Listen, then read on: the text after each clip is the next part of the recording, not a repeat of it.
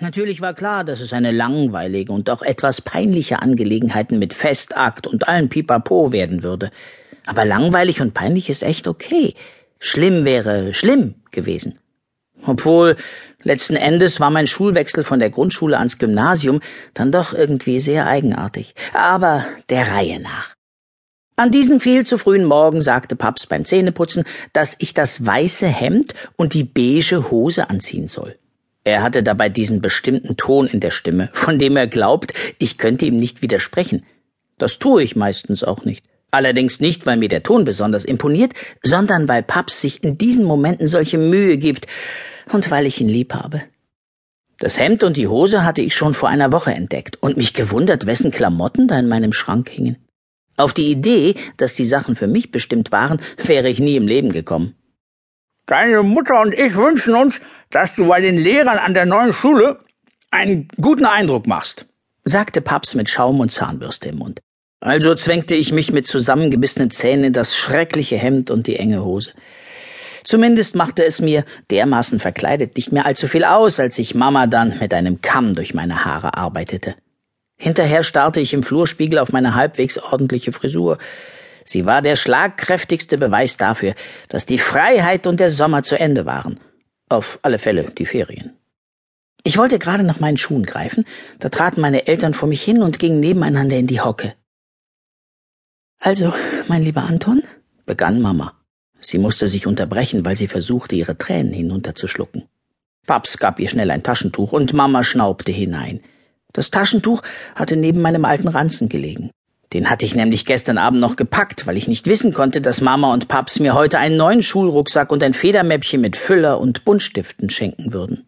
Darum war es auch ganz umsonst gewesen, dass ich mit diesem Taschentuch versucht hatte, meinen alten Füller zu reparieren. Das hatte sowieso nicht geklappt.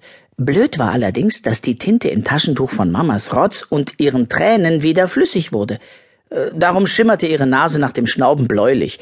Ich sah, dass Paps etwas dazu sagen wollte, sich das dann aber verkniff, was bestimmt auch besser war, denn es herrschte genug Aufregung.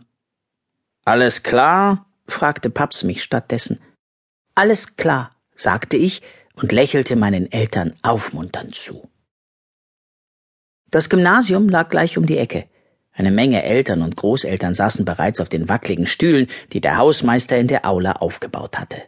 Die Kinder wurden vorne neben der Bühne abgestellt. Entweder weil wir heute die Hauptrollen spielten oder weil es einfach nicht genug Stühle gab. Wir waren die Letzten, die kamen, und Paps schob mich flugs in die vorderste Reihe im Kinderhaufen.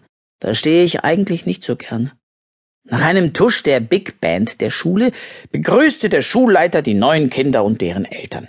Er fand dafür sehr, sehr viele Worte und erzählte im Anschluss die hundertjährige Geschichte der Schule gleich mit. Vor lauter Stillstehen müssen wurde ich ganz hibbelig. Um mich abzulenken, begann ich die Fugen zwischen den Holzbrettern an der Wand zu zählen. Es waren 149. Der Schulleiter redete immer noch und ich begann die Fugen noch einmal zu zählen. Vielleicht hatte ich mich ja verzählt. Auf einmal passierte etwas ganz und gar Unglaubliches. Die einzelnen Bretter schälten sich langsam vom unteren Ende der Hallenmauer und rollten sich zu riesigen Holzschnecken zusammen. Was war denn das für ein irrer Effekt? Außer mir schien niemand die stetig wachsenden Bretterschnecken zu bemerken.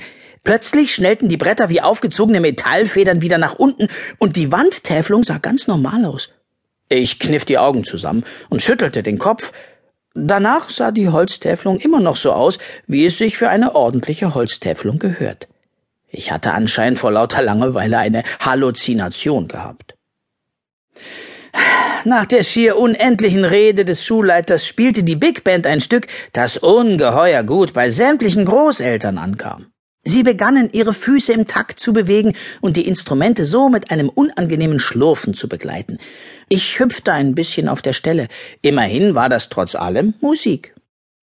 Plötzlich stand eine merkwürdige Frau auf, die wie eine etwas seltsame, aber feine Dame aussah. Sie war sehr groß und trug verschiedene glänzende Kleider übereinander. Vielleicht hatte sie sich nicht entscheiden können, welches das Schönste war. Außerdem hatte sie einen Hut auf dem Kopf und eine Menge Make-up im Gesicht. Sie kam schnurstracks auf unseren zappligen Haufen zugelaufen. Bitten Sie mich zum Tanz, junger Herr, befahl sie und streckte die Hand aus. Die anderen begannen zu kichern. Ich schaute auf den breiten